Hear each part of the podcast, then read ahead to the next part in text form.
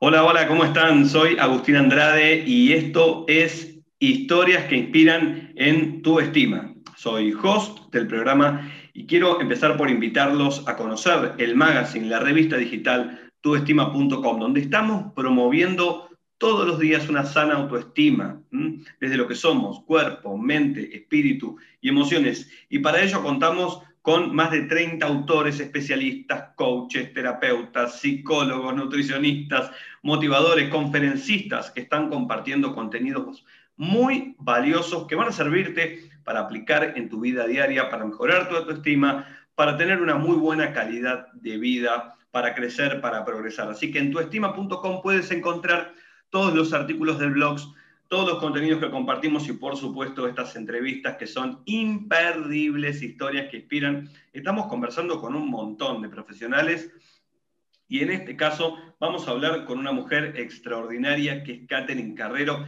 Ella es comunicadora social, es diplomada en psicología positiva y ayuda a las mujeres a brillar, a tener éxito en lo que se proponen. Es especialista en marketing con propósito y además es experta en amor propio. Así que en este, en este ciclo de entrevistas que hablamos de autoestima y que hablamos de amor propio, qué mejor que tenerla Catherine con nosotros. Catherine, un gusto darte la bienvenida y bienvenida, de nuevo, bienvenida a Historia que Inspira. Muchísimas gracias, Agustín, a ustedes por la invitación.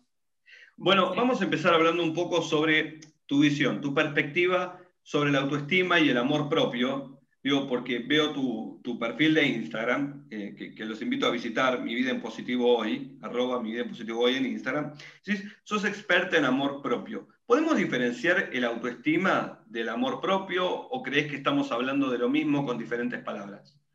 Yo creo que va de la mano, Agustín, la verdad. Entonces, podríamos tomar como una definición para ambas cosas, porque precisamente pues la estima y el amor que nos tenemos van de la mano. Entonces, para mí esto en definitiva es sentirnos bien con nosotros mismos, eh, validar y darle importancia a nuestra voz, a nuestras emociones, a lo que somos capaces de hacer, a celebrar nuestros logros y a dedicarnos y enfocarnos más que todo en nuestras fortalezas y en poder fortalecer también aquellas debilidades en las que todos tenemos y podemos realmente trabajar, ¿no? No verlas como debilidades que nos pongan en menos, sino como una oportunidad para seguir creciendo y avanzando. Bueno, hablabas recién de fortalezas y de debilidades. Quienes tenemos experiencia en el coaching o porque hemos pasado por sesiones de coaching o porque hicimos formaciones de coaching o hemos participado en programas de coaching empresarial, sabemos que hay dos vertientes del coaching. Hay una de las vertientes que se centra más en, ok, enfócate en tus fortalezas, ¿sí? Para afianzarte, para aumentar la confianza en ti mismo, eh, para, digamos, apalancarte en tus fortalezas para desarrollarte profesionalmente. Y después hay otra vertiente que te dice, no, no, no, es que tienes que reconocer tus debilidades y trabajar sobre tus debilidades para mejorar la confianza en ti mismo, apalancarte profesionalmente. Digo, los resultados parecen ser los mismos, pero hay dos vertientes. ¿Por cuál de, esas dos vertientes en tu pensamiento y en tus metodologías te, uh, te inspiras o te basas? Mira, yo creo que debe haber un equilibrio allí. No podemos enfocarnos solo en una porque estaríamos abandonando la otra y yo creo que las dos son realmente importantes para crecer. ¿Por qué? Porque con las fortalezas nos podemos sentir cada vez como mejor con lo que hacemos, nos podemos anclar en ello para seguir creciendo, pero también debemos reconocer nuestras debilidades, porque los seres humanos tenemos fortalezas y debilidades. Entonces es eh, aprender a tener un equilibrio para valorar ambas y para trabajar en potenciar algunas desde la fortaleza, es decir, potenciar nuestras debilidades desde las fortalezas que tenemos. Entonces yo creo que desde mi punto de vista sería un equilibrio de ambas, no, no olvidar una ni la otra. Vos ayudás a mujeres a, brillar auténticamente, a tener éxito en lo que se proponen y a amarse más. Digo, ¿qué mujer no quiere eso, no? o sueña con eso, algunas lo están haciendo, lo están realizando, otras, para otras es un sueño, para algunas es un anhelo que piensan que nunca van a, nunca van a alcanzar. Digo, más allá de, eh, creo que todas, toda mujer, eh, eh, todo ser humano pasa por un camino de, desarrollo personal y de aprendizaje en el cual va adquiriendo ciertas herramientas, metodologías, maneras de pensar, perspectivas. ¿Cuáles crees que son los errores comunes que tienen la mayoría de las mujeres cuando quieren arrancar con este camino de autodescubrimiento, autoconocimiento y crecimiento personal? Mira, primero pensar que es un camino de dos días y que lo van a alcanzar de un día para otro y ya está, y resulta que no, que esto es un proceso que nunca termina. Incluso cuando crees que te amas muchísimo, te das cuenta que todavía no has llegado al lugar que quieres seguir llegando. Entonces es un trabajo de todos los días. Yo siempre digo que esto es una decisión de cada día. Tenemos que levantarnos diciendo, este día me voy a amar más que ayer. Y esto sin compararnos con otras personas. Tenemos que compararnos con nosotros mismos, con nuestra versión del día anterior, con nuestra versión de hace dos horas, con nuestra versión de hace un año, pero siempre viendo nuestros propios avances, porque el problema es cuando también colocamos la mirada en otras mujeres que a lo mejor sentimos que tienen una vida muy plena, una vida muy feliz y que lo vemos como una meta inalcanzable, pues nos frustramos un poco. Entonces, entender que todos tienen procesos distintos y que debemos velar precisamente por nuestro propio proceso. Y, además no sabemos, no, no, llegamos a ver lo que pasa en esas vidas fuera del Instagram, ¿no? Porque nos enteramos por lo que vemos en su Instagram, pero seguramente esas personas también tienen sus problemas, tienen sus dudas, sus inseguridades, sus desafíos. Yo, ¿no? Instagram a veces nos vende una versión de la vida de, de, la felicidad, de que todo el mundo parece millonario y feliz. y resulta que todos somos completamente vulnerables y que, claro, a la gente le cuesta mostrar su vulnerabilidad y prefiere mostrar evidentemente sus fortalezas, pero el problema es que, por ejemplo, cuando caemos en la comparación es injusto, ¿por qué? Porque estamos comparando mis debilidades con las fortalezas del otro, que es lo que está mostrando.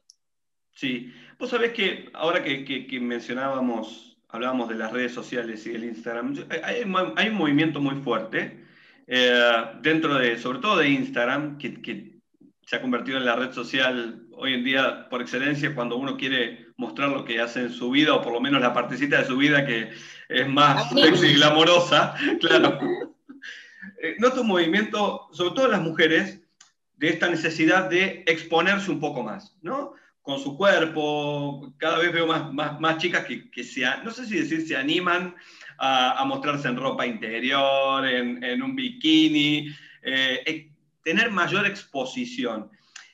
Digo, por un lado, a veces pienso, ok, puede ser que la mujer en el mundo está tratando de afirmar su lugar y, su valor em, y su autoridad y y, y su belleza, pero también puede ser, creo que puede ser de doble filo, ah, porque realmente, digo, ayuda a mejorar la autoestima o termina convirtiéndose en una cuestión de vanidad. Mira, yo eso se lo dejo a cada quien, ¿no? Pero yo creo que el arma de doble filo viene precisamente en hacer pensar al resto de mujeres que eso es lo más top, que ahí es donde tenemos que llegar, que es como ponerlo de meta, ¿no? Entonces hay muchas mujeres que cuando están con su amor propio vulnerado y ven esas cosas, pues lo que hacen es frustrarse más, entonces, yo soy partidaria de que la mujer debe mostrarse, sí, como un ser brillante, como un ser hermoso, mostrar su belleza, sus cualidades, pero también tenemos que mostrarnos auténticas como somos, con esas emociones a veces que nos ponen tristes, eh, validando que a veces tenemos miedo, que a veces las cosas no salen como queremos, pero que eso no nos hace menos que nadie, me explico, sino que más bien yo veo en eso una fortaleza muy grande de decir, soy valiente porque me muestro tal cual soy, con mis perfección, con mi belleza, pero también con los defectos que hacen que la otra persona sienta conexión y realmente diga, esta persona es normal, así como yo, y entonces se sientan motivados a seguir trabajando en ellos porque saben que pueden ir creciendo cada día más. Ok, me gusta, me gusta, esa, me gusta esa visión porque creo que encuentro, digamos, encontrar un poco de, balance entre ah, mostrar lo bien que uno se puede sentir, pero al final no, no desmerecer los momentos difíciles, no desmerecer aquellos momentos de, sensibilidad, de tristeza, de vulnerabilidad que nos hacen humanos y que, y que nos hacen valiosos también, porque en definitiva, ¿no? a veces son los momentos de mayor aprendizaje de la vida. Total, total. para mí lo más importante. Sí, yo siempre soy defensora de eso, que los momentos más difíciles son realmente los más grandes, los más bonitos y los que más aprendizaje nos traen, evidentemente. ¿Tenés esta inclinación por la psicología positiva, por comunicar, por ayudar a las mujeres a, alcanzar sus propósitos, a conectarse con, consigo mismas? ¿Esto es algo que fuiste aprendiendo en el tiempo? ¿Es algo que viene de, la educación en tu casa? ¿Algo que te inculcaron? ¿Cómo llega a tu vida, tu camino de crecimiento personal? Bueno, sí, sí, en mi casa viene también desde mi casa, evidentemente, pero yo he ido profundizando en ello porque yo misma quería encontrarme conmigo. O sea, yo también sentía que algo me faltaba y desde mi propia experiencia, pues lo fui aplicando primero conmigo. Estuve en un montón de cursos, un montón de formaciones, estaba todo el tiempo tratando de buscarme, de encontrar ese algo que no sabía que era y resulta que era yo. Entonces, en el momento en que me di el permiso de ir hacia el interior, de encontrarme con mi propia esencia, allí descubrí que lo único que necesito para hacer realmente feliz es a mí, que sea yo mi prioridad. Y no se trata de egoísmo, no se trata de egocentrismo, yo siempre lo digo, se trata de que nadie puede dar aquello que no tiene. Entonces, si yo estoy en carencia de amor por mí misma, pues difícilmente voy a poder dar al exterior y a los que me rodean amor, ¿no? Entonces, bueno, eso viene desde allí, en el momento en que ya yo me siento como que he aprendido un montón, como que he crecido muchísimo y cada día sigo creciendo, evidentemente, pues dije, ¿por qué no compartir esto con otras mujeres que se encuentran ahora como yo me encontraba hace algunos años? Entonces, de allí nace mi vida en positivo hoy, de tratar de comunicar y de decirle al resto de mujeres, hombres también, lo que pasa es que hablo generalmente de mujeres porque el 95% de las personas que me siguen son mujeres, este, pero los hombres también son bienvenidos, evidentemente, eh, pues también expandir y darles un mensaje esperanzador y optimista de que es posible amarse más y que solo encontrándose con ellas van a poder ser realmente felices y plenas. Nos hablamos un poco de tu historia. ¿Hubo alguno, seguro que hubo varios, pero digo, algún momento que recuerdes ah, de esos que marcan un antes y un después y que influyó muchísimo en que tomaras esta decisión, no solamente con, con, vos misma, sino también de compartirlo con otras mujeres. Eh, que nos puedas contar alguna anécdota, ¿no? esos momentos que son cumbre. Mira, yo siempre digo que una de las cosas que más me ha marcado en la vida es el haber salido de mi país.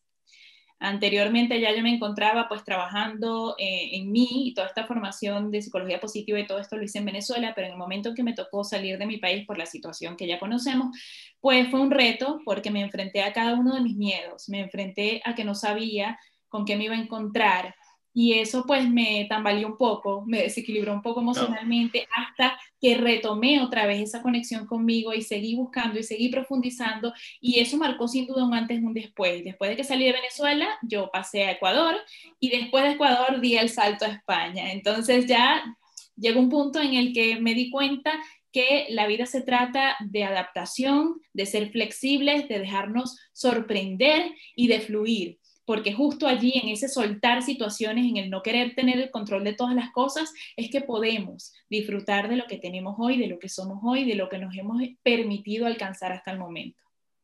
Sí, al final, digo, eh, es eh, tremenda la cantidad de venezolanos que han tenido que pasar por esta experiencia de, dejar el país y, llegar a, o a Colombia, o Ecuador, a España, Estados Unidos, o Argentina. Bueno, aquí en Argentina, yo estoy en Argentina, estoy a, punto de mudarme a otro país también, pero eh, digo, eh, uno va, uno va a, a, Buenos Aires a caminar por Palermo y escucha más voces venezolanas que argentinas. Eh, y para todos realmente es un desafío. Yo tengo amigos que han, que han decidido dejar Venezuela y han venido a Argentina y encontrarse con todo. Si bien dentro de todo tenemos unas culturas bastante parecidas. Siempre hay diferencias en la, manera en que uno se relaciona, en la, comida, eh, en las bebidas, en un montón de cosas que de golpe te tenés que adaptar, ¿no? Sí, sí, sí, totalmente, totalmente. Pero bueno, ahí me di cuenta que lo más importante es aprender a adaptarnos que de eso se trata la vida, de, adaptarnos a todo, incluso si estás en tu país, de adaptarte a las nuevas oportunidades, de permitirte soltar y de permitirte fluir, que no todo tiene que ser siempre como uno quiere que sea, sino como que la vida también te da oportunidades y tú tienes que estar abierto a, y para eso necesitas adaptación, flexibilidad, entender que hay un equilibrio en todo, por eso es que es una de mis palabras favoritas. Qué bueno. me gustaría que, que para ir cerrando la entrevista, compartas algunas ideas, algunos tips que, las mujeres que nos están mirando y que están viendo esta entrevista, eh, para ayudarlas un poco en, esta, en esta ardua tarea de amarse a sí mismas. Eh, digo, porque amarse a sí mismas suena hermoso, pero a veces también suena como algo muy poco tangible, realizable, abstracto. Eh, y incluso a veces se genera la confusión de que amarse a uno mismo es darse un baño de sales todos los días, y tampoco se trata de eso. No. Entonces, compartirles algunas ideas que ellas puedan este, empezar a, a, practicar y a entender, y obviamente después, si quieren profundizar, pueden ir a tus redes, pueden ir a tu web y conocer más, ¿no? Mira, primero, yo lo primero que les diría es que aprendamos siempre a escucharnos porque parece que el ruido exterior muchas veces nubla nuestra voz interna. Entonces no nos conocemos, no sabemos qué nos gusta, no sabemos qué queremos, no sabemos a dónde vamos a ir, no sabemos cuál es nuestro propósito de vida. Entonces, claro, eso pasa porque no nos conocemos. Entonces, primero, intentar dedicar tiempo para estar contigo misma y en ese silencio que muchas veces da miedo porque no sabemos con qué nos vamos a encontrar, pues vamos a empezar a escuchar esa vocecita interna que nos dice quiénes somos, que nos recuerda de qué estamos hechas, que nos recuerda de qué somos capaces. Y entonces allí comenzamos con esta conexión interna que no nos permitimos muchas veces por lo que te digo, por el ruido exterior que a veces nos abruma. De allí entonces, una vez tomemos conciencia, de quiénes somos, pues empezar a validar nuestras emociones, no huir de las emociones negativas y quedarnos solo con las positivas, sino entender que esas emociones negativas también forman parte de nuestro crecimiento. Y lo que decíamos hace rato, eso también nos hace humanos. No se trata de evadir lo negativo, sino de integrarlo en nuestras vidas para convertirlo y transformarlo en algo mejor.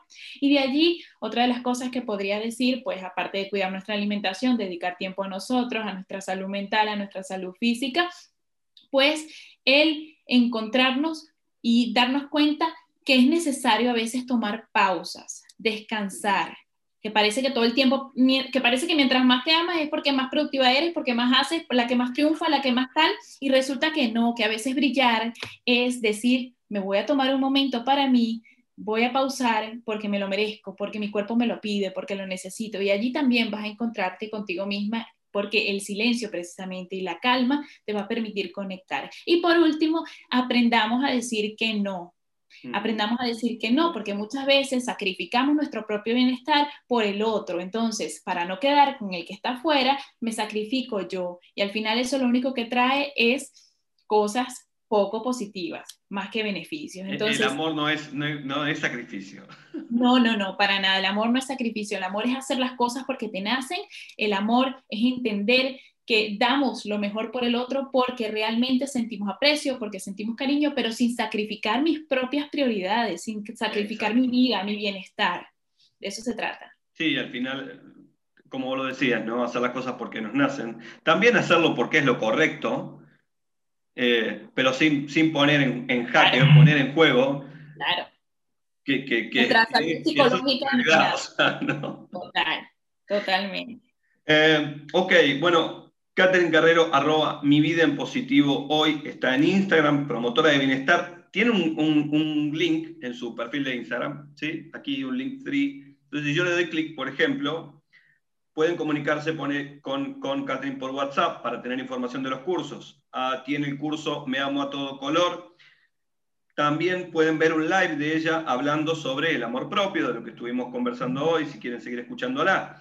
Tiene una academia de emprendedoras alineadas. Wow, esto está muy bueno porque la verdad que eh, tener un grupo de apoyo y una buena mentora siempre es importante cuando uno emprende y lo puedo decir como emprendedor serial para hombres y para mujeres, tener un grupo de emprendedores amigos de apoyo y, alguien que nos mentoree y que nos dé un poco de dirección y nos guíe, nos diga, a veces solo necesitamos que nos digan qué hacer, eh, ayuda un montón. Eh, un grupo de Telegram también, un taller de siete días para despertar y, un acceso a tu blog. Así es. O sea que hay un montón de material, incluso gratuito, que la gente puede tomar hoy mismo. Totalmente y después conocer más sobre tus programas y sobre tus cursos. Bueno, eh, Catherine, ha sido un gustazo compartir esta conversación con vos, compartirlo con toda la audiencia de Historias que Inspiran en tu estima. Todas las semanas estamos compartiendo nuevas entrevistas, así que no dejen de verlas. Gracias, Catherine. Gracias a ti, Agustín, de verdad que sí. Un placer. Y con ustedes nos vemos entonces en eh, el próximo episodio de Historia que Inspiran. Yo no soy el único host, somos varios hosts, cada vez aparece un, host más. Nos gusta esta idea de, poder cambiar las personas que conducen las entrevistas y de que preguntan, porque al final podemos encontrar distintas maneras de pensar y perspectivas y aprender de todo. Abrazo a todos y gracias por vernos. Bye.